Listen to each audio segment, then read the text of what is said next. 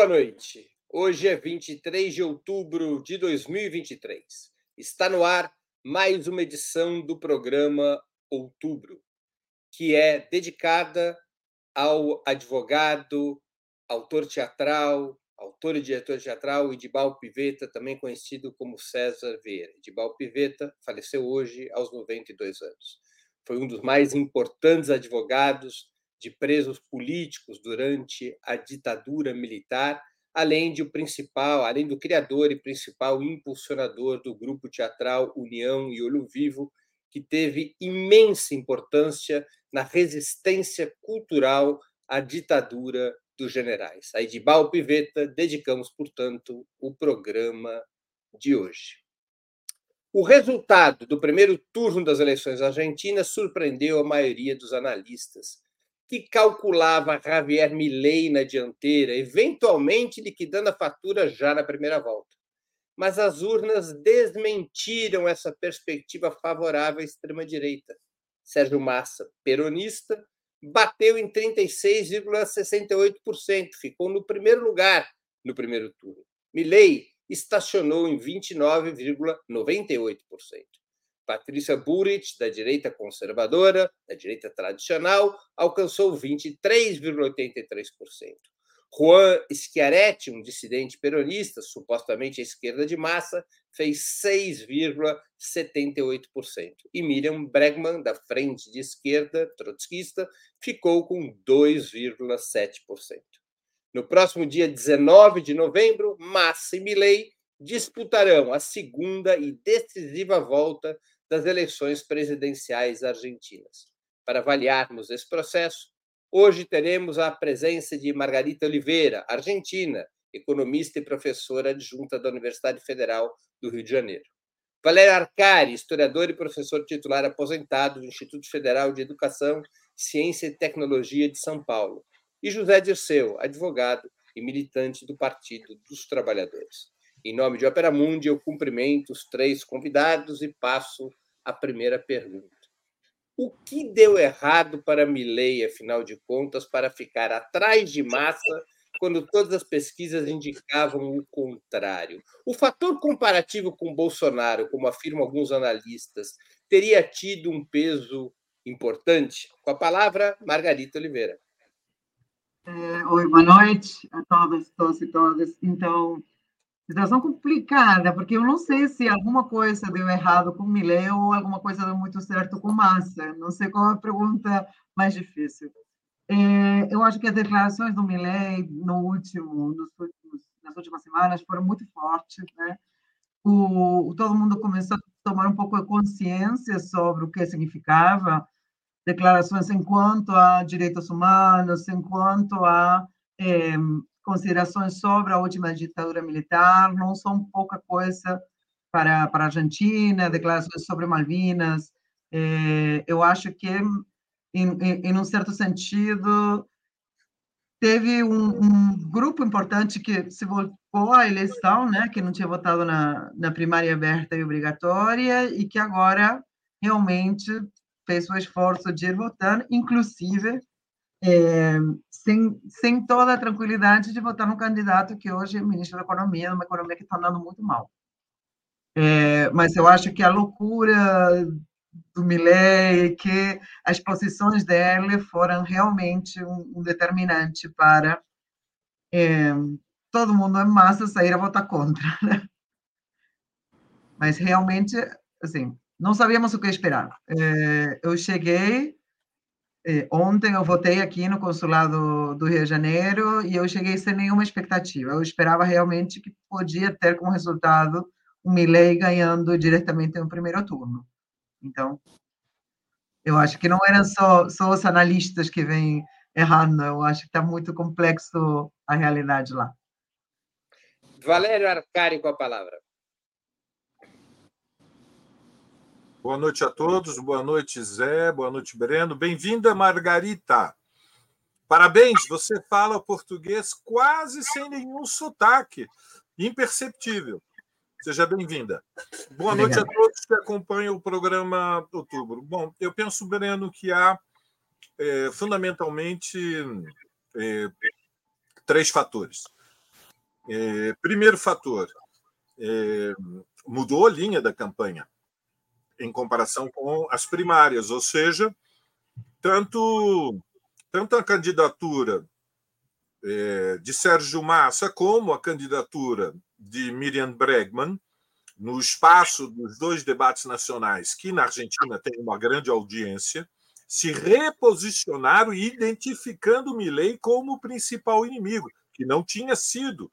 A orientação do Massa e do peronismo na preparação das primárias, ou seja, a avaliação da direção peronista era que a disputa eleitoral era uma disputa em condições dramaticamente desfavoráveis, o que explica a retirada da candidatura de Cristina Kirchner e o adversário fundamental no processo eleitoral seria Patrícia Burrich. E foi essa orientação que guiou toda a disputa preparatória para as primárias. É, e isso isso foi um elemento é, chave, ou seja, o giro da campanha de massa para um confronto denunciando de forma implacável que todos os direitos alcançados, fundamentalmente ao longo dos últimos 20 anos, que são precários, mas que evidentemente cumprem um papel chave para conter a dinâmica de empobrecimento vertiginoso da população estavam ameaçadas, ou seja, que Milley iria retirar os planos trabalho, que são a forma argentina que assumem as políticas públicas de distribuição de renda, que Milley iria atacar a política pública de subsídios para as tarifas de água, eletricidade, transportes públicos, que Milley representava uma ameaça para a preservação da estrutura nacional pública e gratuita de acesso à educação, ao ensino público, inclusive ao ensino superior. Então, uma, um primeiro elemento, eu creio que é este: o giro da orientação da campanha eh, contra Milley, identificando ele como o perigo principal. Segundo elemento chave é que cresceu o medo.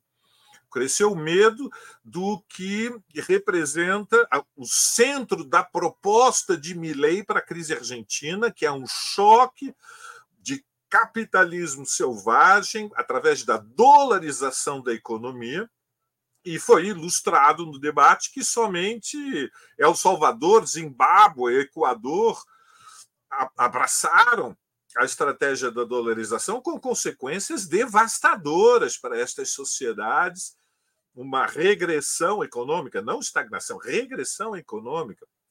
Em terceiro elemento, eu creio que é, ocorreu um fenômeno que era previsível, explodiu à frente é, do Juntos por el Cambio, uma parte do eleitorado que nas primárias votaram ou em Burrich ou em Larreta, e esta frente, como nós sabemos, é uma aliança dos radicais com o macrismo, com o Partido dos Republicanos ligados ao ex-presidente Maurício Macri, uma parte do eleitorado, fundamentalmente a parcela que responde historicamente aos radicais, deslocou desde o primeiro turno para o apoio à massa e nós vimos que Milley fundamentalmente ficou estacionado, estagnou, teve um resultado muito semelhante.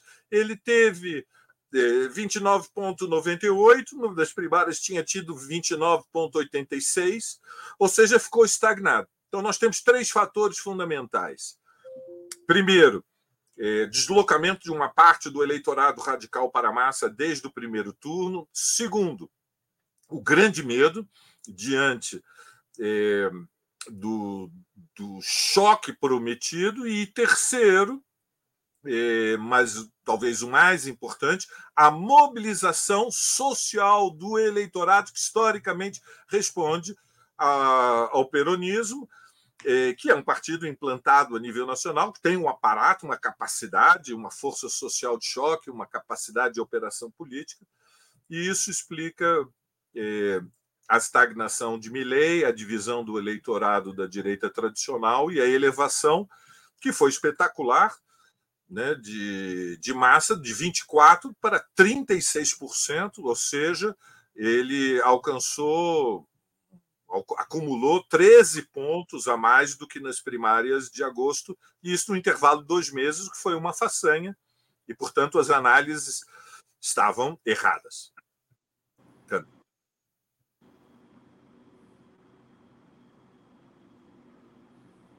Você está sem som, Breno. Não te ouvimos. Você deve estar tá chorando a derrota do Santos. Está em choque com a derrota do Santos, esquece de ligar o som. Estou afetado, estou afetado por isso. Mas antes de passar para os exercícios, só para que a nossa audiência possa acompanhar, é, quando o Valério fala em radicais, ele está se referindo à União Cívica Radical, que tem este nome, mas que na Argentina representa um partido de direita, da direita liberal, da direita tradicional. Não são radicais no sentido em que aqui no Brasil a gente costuma usar a palavra que é sempre radicais à esquerda. Ali União Cívica Radical é à direita. José Dirceu com a palavra. Bem, primeiro, acredito que a União pela Pátria, o peronismo, que tinha como candidato Massa, não se deixou intimidar pelo rolo compressor, pela guerra psicológica que o Milley construiu, porque na verdade já ganhou. Era inevitável ele ganhar, por uma questão, talvez, intervenção divina. Poderíamos dizer, pelo resultado das passo, né, das primárias. Mas não necessariamente. Eu acredito que o radicalismo, o anarquismo, né, o fascismo do Milley pesou. Mas pesou mais o sangue frio do Massa e as medidas concretas que ele passou a adotar. Eu vou lembrar de algumas. Depois da derrota das primárias, Massa decretou a restituição de 21 das compras em supermercados, independentemente de se tratar da cesta básica, doméstico ou do de luxo.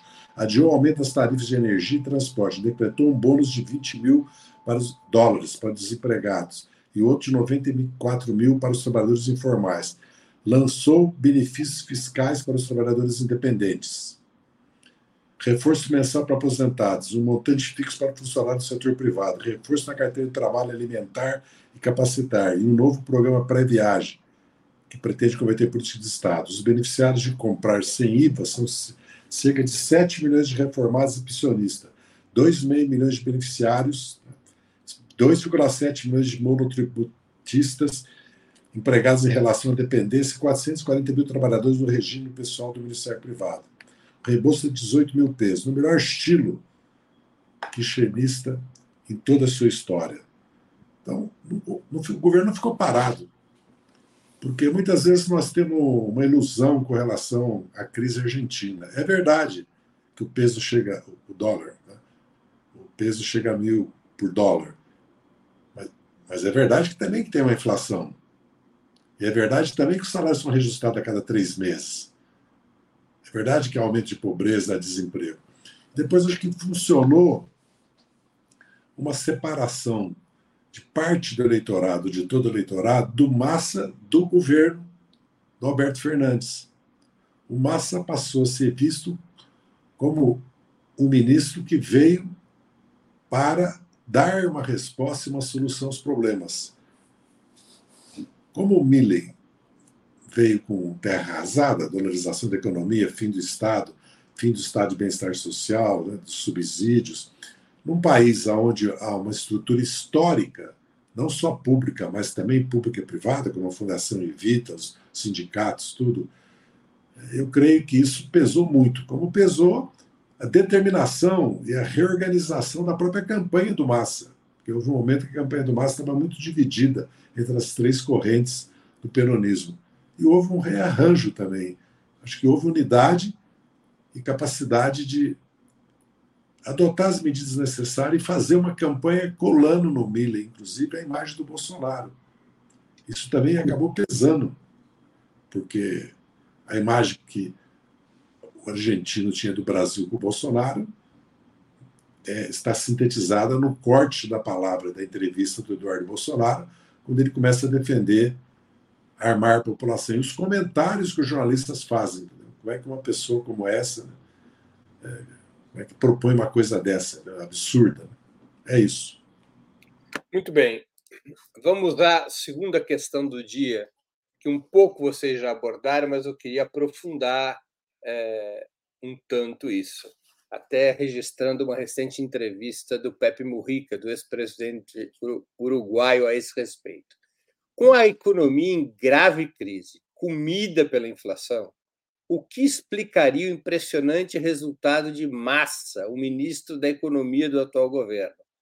Pepe Mujica, numa recente entrevista, disse que isso só é, só é possível acontecer na Argentina, que nenhum ministro da Economia conseguiria ter um terço dos, dos eleitores nessa situação. Se fosse no Uruguai, um candidato com essas características não chegaria a 3% dos votos em função do peso da economia na vida do país. Diz Pepe Mujica que o diferencial argentino é esse fenômeno de longa duração chamado peronismo, que leva a a um núcleo duro de votos em quaisquer circunstâncias. Mas eu queria que vocês avaliassem um pouco esse impressionante desempenho do Massa. É? Seja, se são questões conjunturais, o Zé citou algumas, em termos de reação do governo, ou se representa um fenômeno mais enraizado na sociedade argentina, como indica Pepe Mujica. Valério Arcari com a palavra. Sem microfone, Valério. Obrigado. Eu creio que há alguns fatores que são, de fato, de natureza mais estrutural. É... E, o, a, o vigor do peronismo, que é um nacionalismo burguês progressista, que nós podemos, em perspectiva histórica, de definir como contemporâneo do que foi o falecido getulismo no Brasil. Falecido para você porque foi deslocado pelo PT e pelo lulismo. Foi deslocado pelo movimento de uma nova geração da classe trabalhadora que entrou em cena de forma independente no final dos anos 70 e construiu pela primeira vez um partido com influência de massas que não tinha relação orgânica com nenhuma fração burguesa. E unindo. Eh, porque o peronismo é muito diferente. Zé, Breno, Margarita, todos que nos acompanham, peronismo é um, embora seja um vocabulário de esquerda, centro-esquerda que permite paralelismos com o PT, é um fenômeno de natureza histórico-social totalmente diferente, que surge da conjuntura do pós-guerra e une correntes as mais diversas, aparentemente incompatíveis, desde reacionários até de gente de ultradireita, com neoliberais, com social-democratas e até com socialistas honestos. Portanto, nós estamos falando de um movimento eh, que mantém influência e recolhe o apoio eh, eleitoral nas camadas populares da maioria da classe trabalhadora em função de uma, uma dinâmica histórica.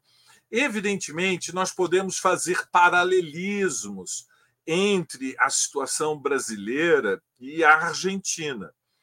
É, dentro de certos limites, os ciclos políticos tiveram é, uma certa simultaneidade, ou seja, a eleição do Alfonsin ao final da ditadura na Argentina, a eleição do Sarney no Brasil nos anos 80, a eleição do Menem na Argentina em 89, a eleição de Fernando Henrique nos anos 90 e 94 no Brasil. E eh, na primeira década do, dos anos 2000, nós temos a eleição do Lula em 2002 e a eleição do Kirchner na Argentina em 2003 mas a rigor eh, a história não se repete, ou melhor, nem sempre a história se repete.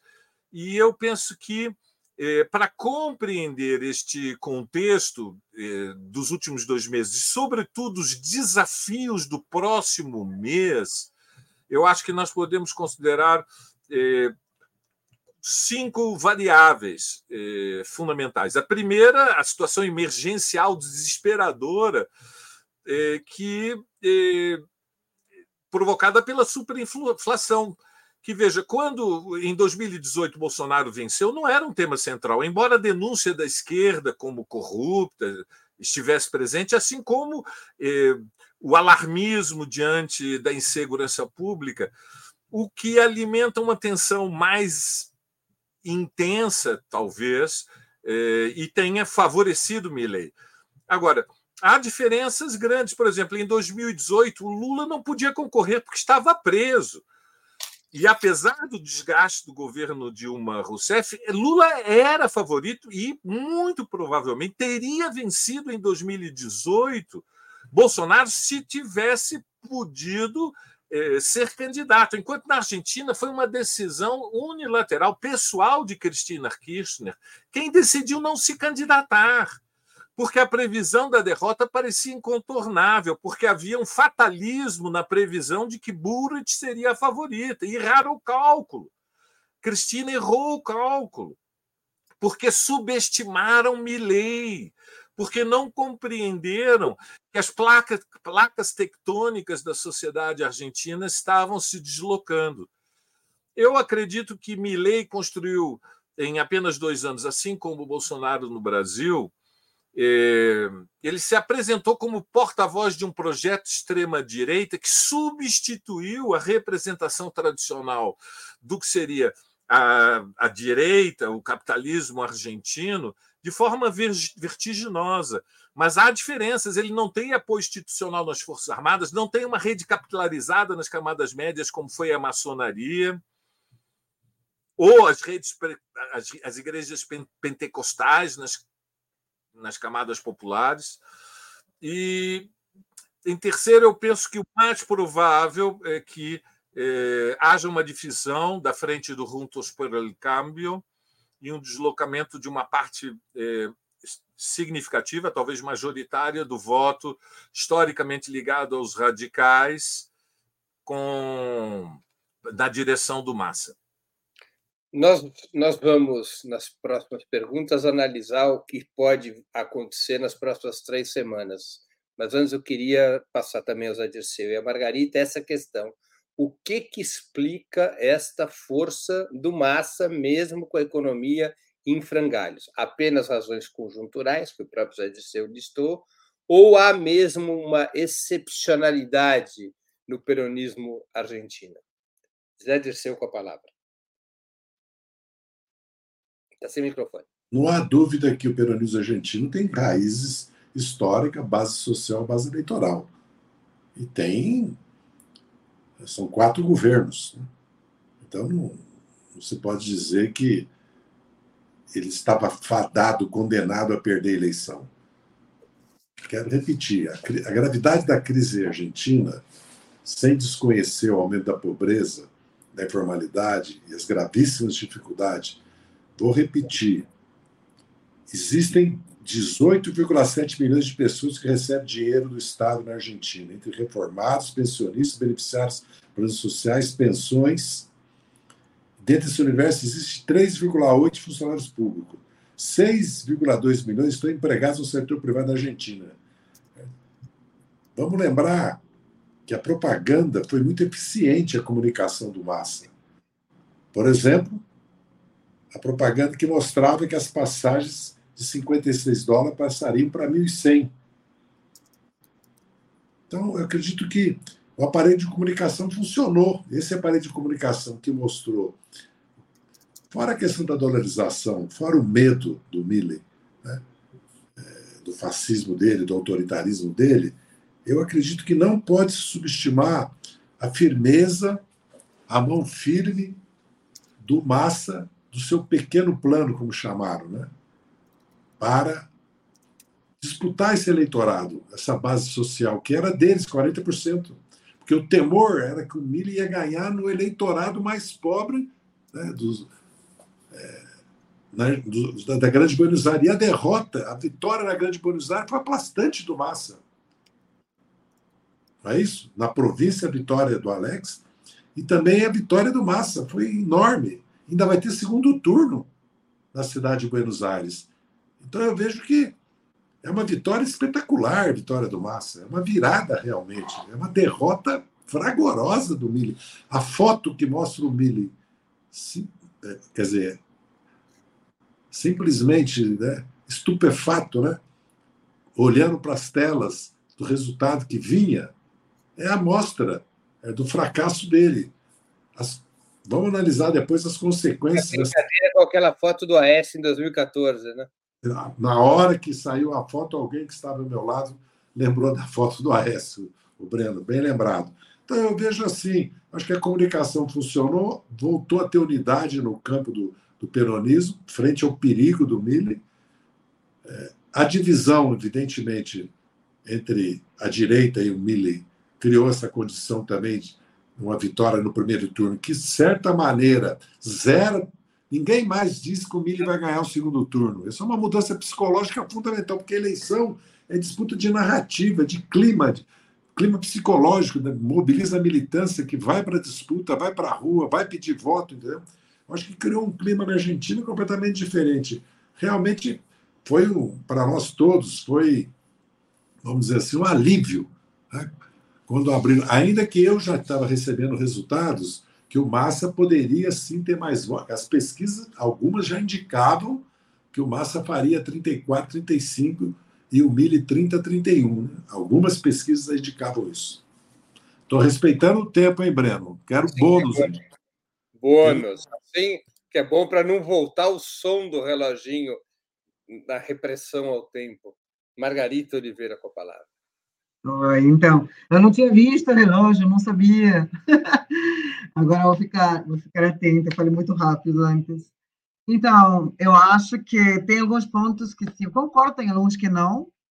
É, eu penso que o Massa fez um esforço enorme né, nesse último, nessas últimas duas, três semanas para se descolar do Fernandes, né? Ele tentou ir a todos os meios de comunicação, inclusive as que são hostis para o peronismo há muito tempo. Ele foi, ele foi com muita serenidade, ele, ele sempre se posicionou contra, o que era muito interessante, né? porque ele falava: agora vai começar o meu governo. Eu até agora não fazia parte, era o ministro da Economia que veio a salvar a situação. Outra coisa também interessante é que é uma primeira vez em muito tempo que o ministro da Economia é um político, de fato, com possibilidades de ser presidenciável. Né? É uma coisa que nos últimos anos não tivemos, sempre o ministro da Economia era mais um cargo técnico, e, de fato, Massa é um ministro da Economia que não é economista. Isso também é um dado interessante, né? advogado. Então, ele, quando assume o ministro da Economia, assume já com essa perspectiva de se candidatar, né? de ser a opção eu acho que essa a última medida de política serviu muito, que foi justamente é, a retirada, a, a, opção, né, gerar a opção de retirada do subsídio para o transporte. Isso teve um impacto forte, porque o que acontece? A gente viaja como se for com, com uma carteira, você coloca e sai o valor do, do, da passagem. O valor da passagem é em Buenos Aires, capital, cidade de Buenos Aires e província, 60, 70 pesos. E embaixo começou a aparecer sem subsídio, 700 ou 1.100, que é o valor real do não subsidiado. Isso fez, deu um impacto, porque realmente ele, o Milei está atraindo uma população muito jovem, muito pobre também, que estão que, que, estão pensando que com a dolarização vão passar a ganhar, sei lá, 2 mil dólares e não 3, como é provável que aconteça, né? Então, acho que tiveram algumas paradas assim, de última hora bem interessantes do, do Massa, né? Que conseguiu atrair e, de novo, os erros do Millet em não medir o impacto de ter discursos antidemocráticos dentro de uma sociedade que tem avançado bastante nessa, nessas discussões. Então, por exemplo, o, o, o setor da aliança de Juntos por Câmbio, que são do União Cívica Radical, dificilmente toleram uma situação antidemocrática de discutir o número dos detenidos desaparecidos, de discutir eh, se foi uma guerra entre duas partes ou não. Eu acho que isso também teve um impacto porque o Massa atraiu um, um voto que era da Junta por Câmara. Muito bem. Vamos a mais uma questão. Breno, deixa eu lembrar só dois fatos pitorescos. Que ele teve a Carla Zambelli lá também e o Roberto Jefferson lá também. Teve um, um deputado que prometeu uma lei para que os homens pudessem renunciar à paternidade caso suspeitasse que a mulher rompeu deliberadamente o preservativo. Uma deputada, que pior. É deputada e jovem. É, exatamente. E o outro anunciou que aconselharia a Mili romper relações com o Vaticano enquanto, enquanto o Papa fosse argentino Jorge Bergoglio. A igreja se levantou contra, e, pela primeira vez, né, ninguém esperava isso, que o primaz fizesse uma declaração política. Então, houve também essa. A, porque ele tentou se esconder, mas o entorno dele se expôs mais do que ele. Aí foi pior para ele, porque tem uma série de outras é, declarações desastrosas e desastrosas que foram feitas é, por, por. Tanto é que a mudança foi, nesse momento, uma mudança muito violenta no eleitorado católico a favor do Massa também. Vamos lá na terceira questão. Milley, para vencer, precisa, ao menos matematicamente, que Patrícia Burrit, candidata da direita conservadora, que no seu discurso de reconhecimento do resultado do primeiro turno atacou exclusivamente ao peronismo, aparentemente apontando para onde será sua chamada de voto. Milley precisa, para vencer, que Patrícia Burrit transfira 84% dos seus votos. Massa também não vive uma situação tranquila. Ele precisa de todos os votos de Schiaretti e de Bregman, além de uma fatia do eleitorado de Burit, ao redor de 15% do eleitorado de Burit, mantido, claro, o mesmo padrão eleitoral, a mesma massa de votantes. Nessa altura do campeonato, qual a hipótese que vocês acham mais provável? Quem tem a vida mais fácil e quem tem a vida mais difícil até o 19 de novembro? Zé Dirceu com a palavra. É, eu não tenho dúvidas, quem tem a vida mais fácil é o Massa, porque o, o fator psicológico é muito importante. Ainda mais numa situação outra Argentina. E não é, agora estar no governo vai pesar a favor do Massa. Porque agora vai discutir com os governadores recém-eleitos. Tem uma nova Câmara, uma nova relativamente, porque foi só uma parte que foi a, em disputa, e o novo Senado. Né?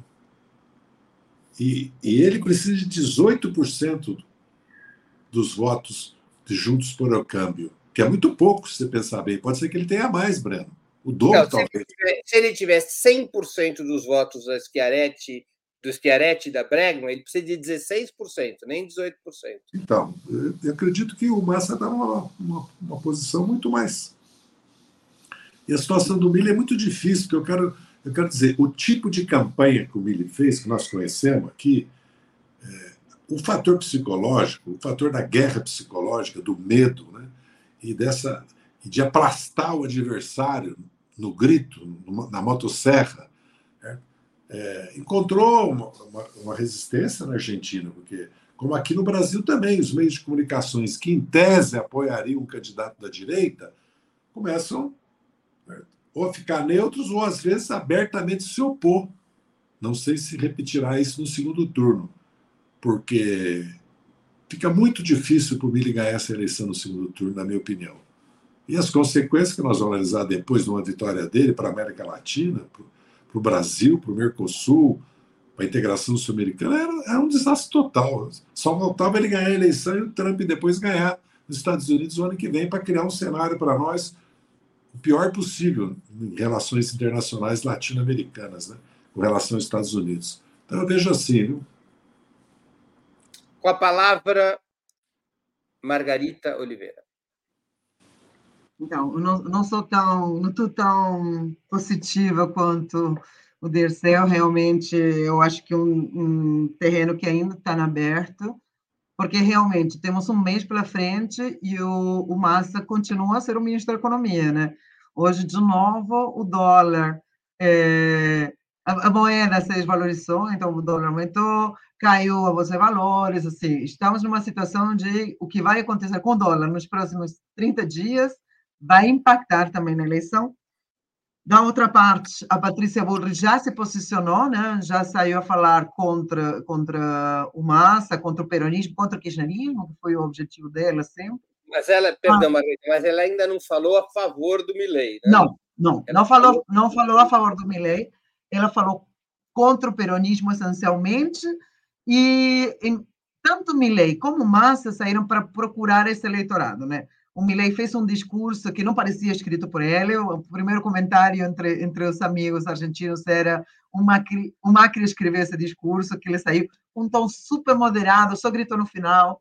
Ele saiu a buscar. Ele está agora, nesse momento, está até tentando o voto de esquerda, falando que no Ministério da, do Capital Humano podia ter até um trotskista trabalhando.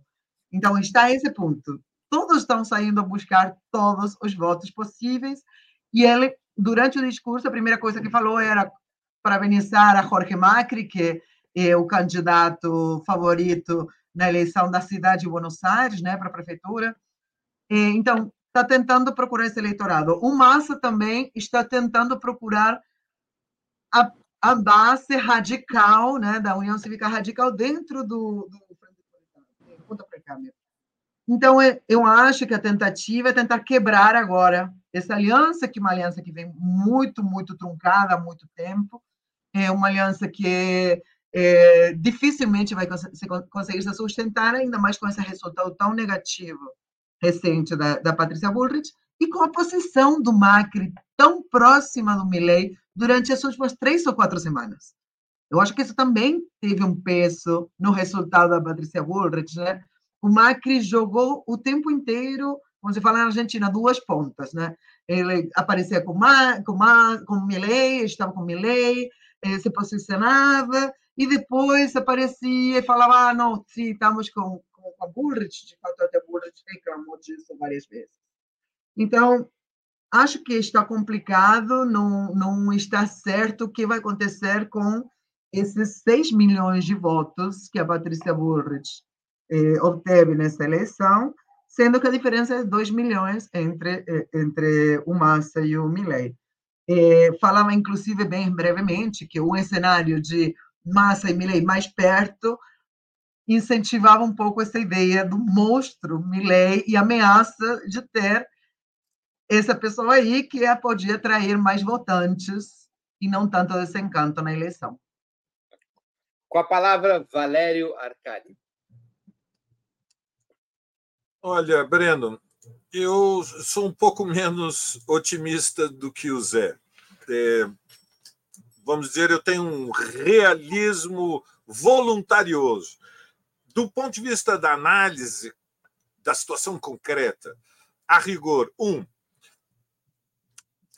os líderes políticos dos partidos da Argentina, não só na Argentina, no Brasil também, têm hoje uma autoridade sobre a base social que tentam representar muito menor do que em etapas históricas anteriores, ou seja, há um desgaste dos regimes democráticos eleitorais que surgiram na América Latina há 35, 40 anos atrás.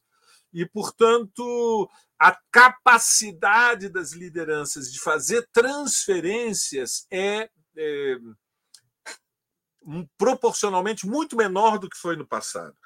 Segundo, Burrich era, dentro da coalizão Juntos por el Cambio, a sua ala mais à direita, ou seja, Burrich fez uma campanha abertamente reacionária, duríssima, meus amigos. E, portanto, agora, ao é, diante da derrota, ela, a insistência de Burrich em fazer, em primeiro lugar, a denúncia implacável do kirchnerismo estabelece uma ponte com o chamado de Milley de, pela, pela vitória da, do que ele chama Revolução Liberal. Na verdade, Milley é a extrema-direita eh, neofascista, que é a forma que assume, eh, a, digamos, a, a a, a, estratégia de um choque de capitalismo selvagem na sociedade argentina. É, em terceiro, Schiaretti ele era um peronista que flertou abertamente com o governo Macri. É um reacionário em toda linha que é que se apoia fundamentalmente no, no, no, no negócio do agrobusiness, o negócio da exportação dos ele, grãos. Ele se apresentou na campanha à esquerda do Massa, tentou fazer essa operação. Não, não, é a direita do Massa, com certeza. É a direita do Massa, você está equivocado, Breno campanha dele é a campanha do campo contra a cidade, é a campanha contra o Estado, é uma campanha, é um discurso neoliberal aberto. O que ele tem é o controle jurídico do nome do Partido Justicialista. Mas a base social é regionalismo e é o campo contra a cidade, porque é o tema das retenções, que o governo Fernandes. Eh, é, voltou de alguma maneira inspirado no que tinha sido o grande conflito com o campo durante os governos Kirchner, e que fundamentalmente faz com que é, as possibilidades do agronegócio participar do jogo especulativo da moeda é, ficam, fiquem muito limitadas. Mas, isto posto, eu creio que há dois fatores mais estruturais que são obstáculos enormes para o Milley e quero destacá-los. Primeiro, primeiro é que há uma relação de forças estrutural na sociedade argentina diferente da sociedade brasileira. Ou seja, há um impasse estrutural, porque na Argentina não conseguiram impor uma derrota às conquistas sociais históricas dos trabalhadores. E, portanto, há isso, isso é fundamentalmente o que explica a queda do governo de De La eleito pelos radicais eh, em 99, e aquela desconcertante situação pré-revolucionária que levou à sucessão de quatro presidentes em uma, em uma semana, ou seja, a expressão de uma força social de choque, de um movimento sindical que ainda tem hoje taxas de filiação próximas a 40 da classe trabalhadora, enquanto no Brasil está em 11%. Eles realizaram 40 greves gerais nos últimos 40 anos, meus amigos.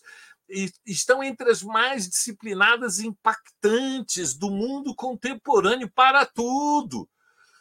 E, em segundo lugar, Breno, eu acho que há um fator estrutural que é o fato de que na Argentina ocorreu uma revolução democrática ao final da, da última ditadura.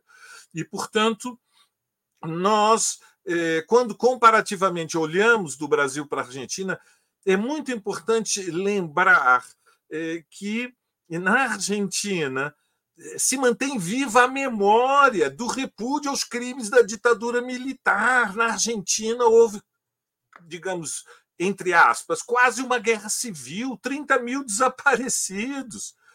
E, portanto, é, é isso que explica que, mesmo 40 é, anos depois do fim da ditadura, todo dia 24 de março, manifestações colossais na escala de centenas de milhares. Eu estive é, em 2019 numa dessas manifestações e que se explicam pela desmoralização das Forças Armadas ao final da derrota da guerra das Malvinas. E, portanto, uma dinâmica aberta nos anos 80 de ruptura democrática, que passou pela condenação dos generais das juntas militares de 85, foram em cana. É, e que mesmo depois de Alfonsin ter votado a lei do ponto final e obediência, obediência é, devida, depois da, deste, destes movimentos semi-insurrecionais dos anos é, 2000 2001 e 2002, é, foram revogadas estas leis. Então, estes fatores estruturais são o ponto de apoio mais sólido que explica a resiliência do peronismo, de um lado, e um obstáculo para a vitória de Milley. Mas ainda não está decidida, como dizem os cariocas, a parada, ou seja, ainda é preciso lutar com força, com garra, com vontade, com disposição, com fúria, com ira, para derrotar o neofascismo. Oxalá a Argentina não precise viver o pesadelo que nós tivemos com o Bolsonaro no Brasil. Muito bem, antes de passar à pergunta seguinte, eu quero pedir a vocês que contribuam financeiramente com a Opera Mundi. Há seis formas de fazê-lo. A primeira é assinatura solidária em nosso site, operamundi.com.br apoio, a segunda se tornando membro pagante de nosso canal no YouTube, basta clicar em Seja Membro e escolher um valor no nosso cardápio de opções, a terceira e a quarta contribuindo agora mesmo com o Super Chat ou Super Sticker, a quinta através da ferramenta Valeu, valeu demais quando assistirem aos nossos programas gravados, e a sexta forma de contribuição é através do Pix. Nossa chave no Pix é apoia.operamundi.com.br. Vou repetir. Nossa chave no Pix é apoia.operamundi.com.br. Eu quero reforçar esse pedido de contribuições, porque, como vocês sabem, nós estamos sendo sucessivamente atacados pela desmonetização do YouTube em função da cobertura da crise do conflito armado, da agressão israelense à faixa de Gaza. Isso nos retira é, os, o, a, a, receita publicitária através do YouTube. Isso nos faz, é, faz mais necessário que nunca a contribuição dos nossos espectadores e leitores para a gente poder enfrentar esse período complicado e manter uma cobertura crítica, uma cobertura independente em relação é, ao que ocorre na Palestina. Então, agradeço a todos, qualquer valor é muito bem-vindo e certamente ajudará na nossa sustentação e desenvolvimento, no desenvolvimento da nossa atividade jornalística. Vamos a mais uma pergunta. Milley, do ponto de vista uh, da estratégia eleitoral, supostamente Milley precisará fazer um deslocamento ao centro para acalmar os eleitores de Bullitt que ficaram tensos com ele e trazê-los consigo para 19 de novembro. Ele já começou a fazer isso, um de vocês mesmo fez essa observação sobre o discurso dele de ontem, bem mais moderado, parecia que tinha sido escrito pelo Macri, já numa outra linguagem. Ele tem que fazer esse movimento ao centro para os eleitores de Burit poderem, poderem acompanhá-lo. A operação de massa parece ser mais complicada. Ele precisaria agradar uma franja importante do eleitorado de Burit, ao redor de 15%, 20%, sem desagradar os eleitores mais à esquerda, especialmente os eleitores de Bregman, que é pouca coisa, mas é a pouca coisa que pode decidir as eleições. Vocês acham ser possível, e em torno de que discurso seria possível esse movimento duplo do Massa? Acenar para a direita tradicional, ou parte dela, e para a esquerda ao mesmo tempo, para tentar criar uma frente vitoriosa contra o Milley. Com a palavra, Margarita Oliveira. Então, eu acho que na proposta, o, o Márcio que está falando é do governo Unidade Nacional, né? É, já depois da espaço, logo depois do espaço, essa começou a ser a proposta dele, é, onde o que estava tentando fazer é mais que nada atrair esse voto da, da União Cívica Radical. É, se vocês param para ouvir o discurso de ontem, um discurso muito pautado, né? Atrair que, quais votos? Os votos das mulheres, que foram os que a gente avalia que deram é, essa grande diferença, né? O eleitorado de Milley é essencialmente um eleitorado jovem masculino, ainda se tem um voto muito transversal. Então, ele falou sobre cuidados, ele falou sobre a necessidade de fazer políticas para as mais, de políticas de apoio, de sistema de cuidados, e ele falou também sobre a defesa da educação. E educação, ainda hoje, é uma das bandeiras fundamentais da União Cívica Radical, que, é, como o Breno comentou, é um partido tradicional, não é da esquerda, senão que é de um centro democrático, mas com profundos valores de democracia. Mais, mais ou menos como se fosse o PSDB aqui nos, quando existia o PSDB.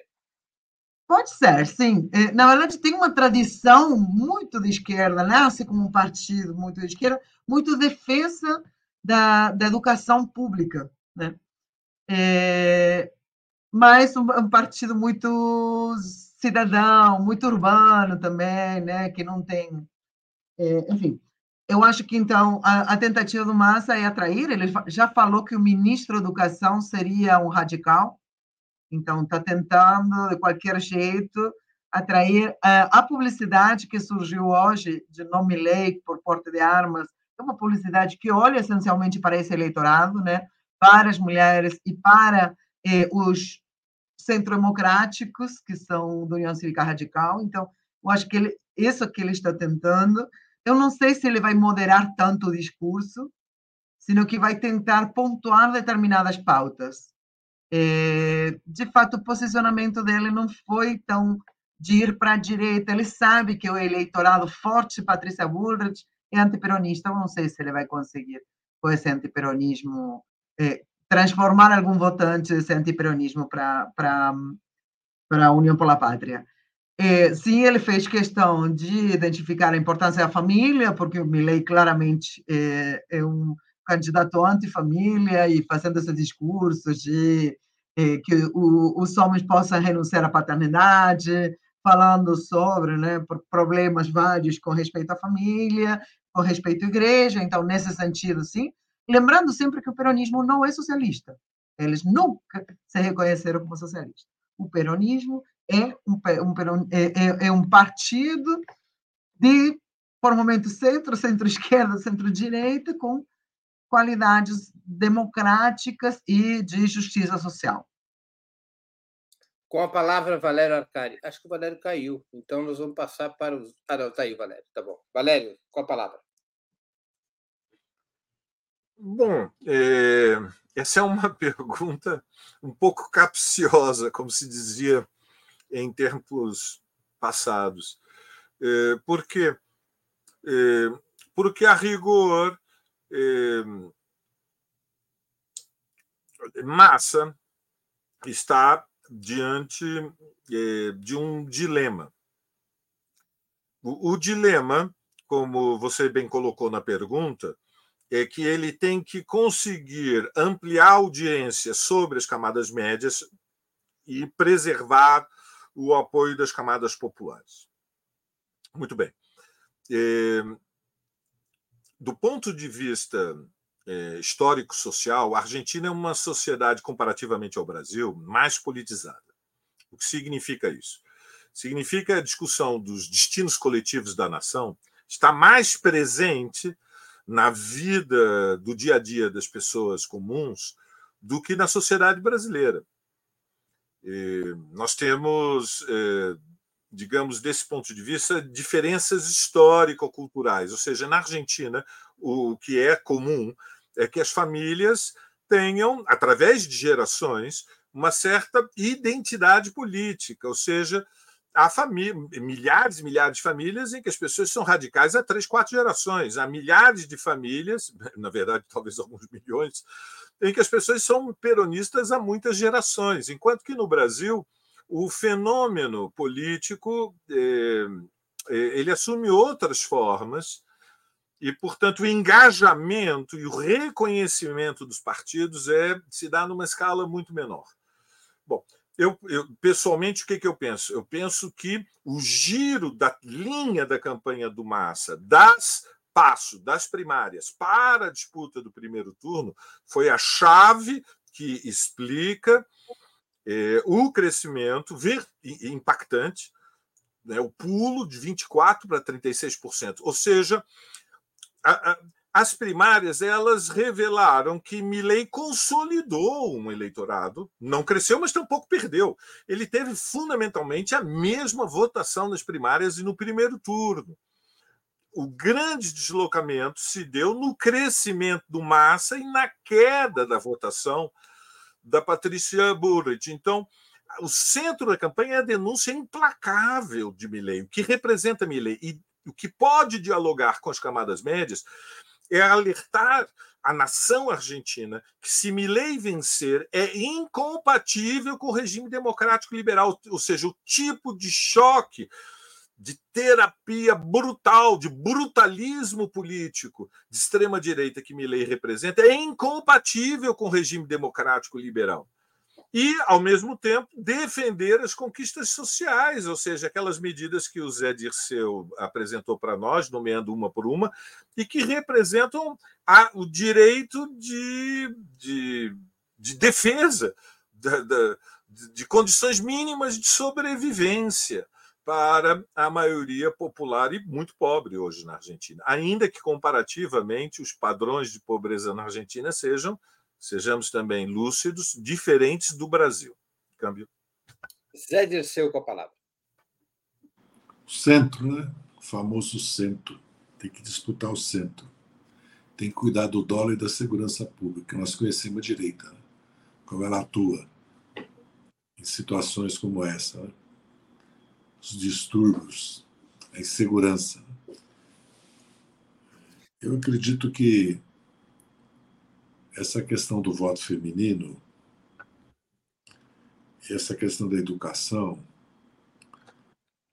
e da família pesa muito. Eu não vejo, eu tenho acho que a situação do Miller é muito complicada. Ele teve, ele cresceu, ele, o voto dele é nos grotões, viu? Pode olhar o, como se aqui no Brasil fosse o voto dos grotões. Eu fico impressionado a votação expressiva em Buenos Aires, na Grande Buenos Aires, do Massa. Foi uma votação muito expressiva, ou seja, a base social do peronismo ficou preservada. E essa questão do radicalismo é muito importante.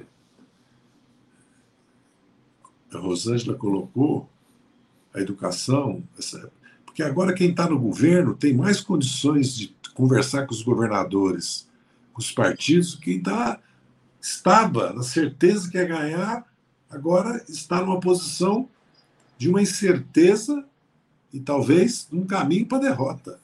Acho que vai pesar isso também. E como o Massa mostrou é, planejamento, é, sangue frio, e a comunicação dele foi eficaz, eu continuo otimista.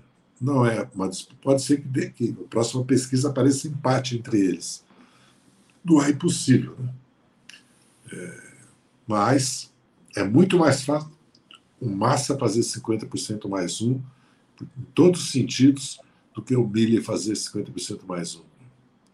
Eu estou muito é, convencido que o impulso da vitória arrasadora do Billy é, e a derrota do PRO, né, não, não, dos radicais ou da Aliança Radical, né, da União Cívica e da Aliança, mas do PRO ter ido para o segundo turno, ter que disputar no segundo turno uma eleição, eles são amplos favoritos, mas tem que disputar, cria condições para consolidar a vitória do Massa em Buenos Aires né?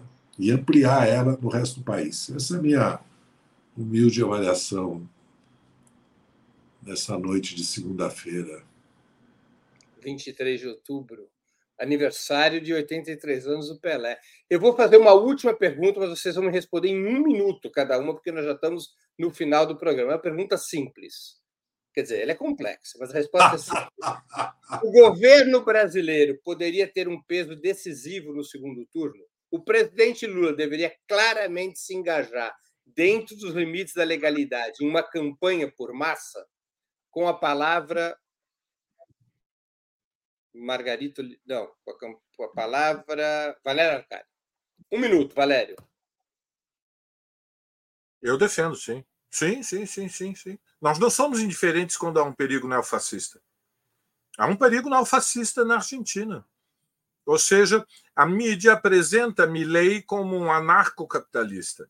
O projeto de Milley de dolarização, de destruição dos direitos sociais, de aniquilamento dos sindicatos, de fúria anticomunista, eh, locoide, eh, que chega a pontos eh, de extremismo, como o conflito com a Igreja Católica, os insultos ao Papa, é uma ameaça à vida civilizada. E, portanto, né, numa luta desta natureza, a neutralidade seria muito perigosa, eu diria, inclusive, seria imperdoável. O governo brasileiro ele pode, nos limites, evidentemente, da, das suas obrigações institucionais, eh, se manifestar, e a esquerda brasileira também deve ter uma posição claríssima de denúncia do Milei.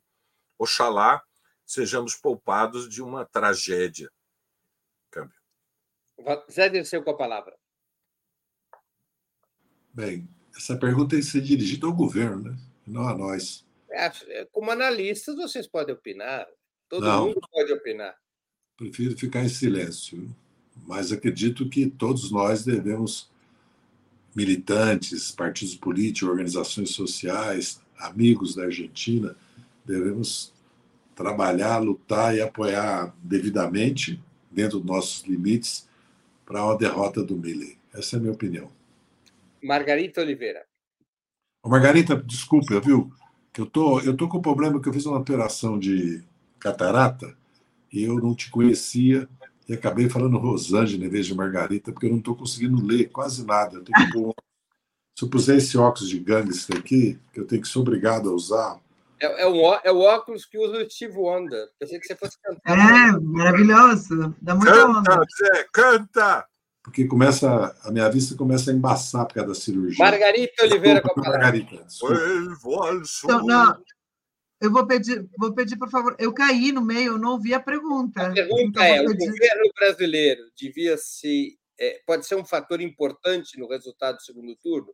O presidente Lula, na opinião de vocês, deveria se engajar na campanha pró-massa? Eu acho que pode ser importante, eu não sei se é muito significativo para, para é, é, o eleitorado argentino, mas eu acho que é muito importante. Para uma parte do eleitorado, sim. Não sei se vai mudar drasticamente o resultado, mas seria importante para uma, uma informação assim, regional, o apoio regional do Lula seria importante para, para, para o, o Massa, sim, né? para derrotar um pouco. Se esse- o Lula apoiar o Massa, os argentinos não vão ficar bravos. Não vão achar Não, que ele- mas tam- não vão não vão que ele- ficar bravos, mas também não, não, não sei se vai ganhar muito voto, sabe? Eu acho que mais importante é ter um chamamento interno de Schiaretti, de Bregman, dos radicais para votar no Massa, do que, do que o Lula. Mas, obviamente, que o presidente Lula chame vai ser importante para a gente. Muito bem, chegamos assim ao final de mais uma edição do programa Outubro, que é apresentado ao vivo de segundas às sextas-feiras, sempre às 19 horas. Eu conversei hoje com Margarita Oliveira, Valério Arcari e José Dirceu. Muito Breno, obrigado. Você não vai cantar um tango antes de acabar? por um tango? cabeça. Só depois que o Massa cabeça. ganhar, depois que o Massa ganhar, ele vai ganhar por uma cabeça, por uma cabeça. Por uma Então, aqui, cabeça? a música de abertura já fica combinada que será aquele que é um dos mais belos tangos por uma cabeça, que conta a história de um jockey clube, né? Mas vale também para as eleições aqui. É. Muito obrigado aos convidados e à audiência. Boa noite, boa sorte a todos e a todas.